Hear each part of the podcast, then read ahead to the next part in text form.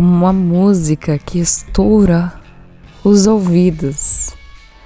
Meu coração sufoca cada partícula do meu corpo.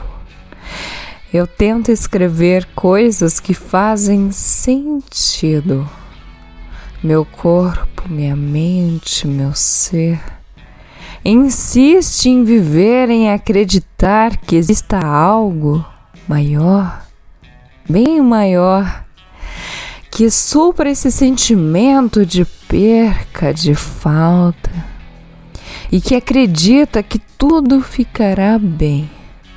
É assim que o poeta vive de vida, de música, de momentos, de amigos, de cervejas, de jogos, de família. O poeta vive de alegria.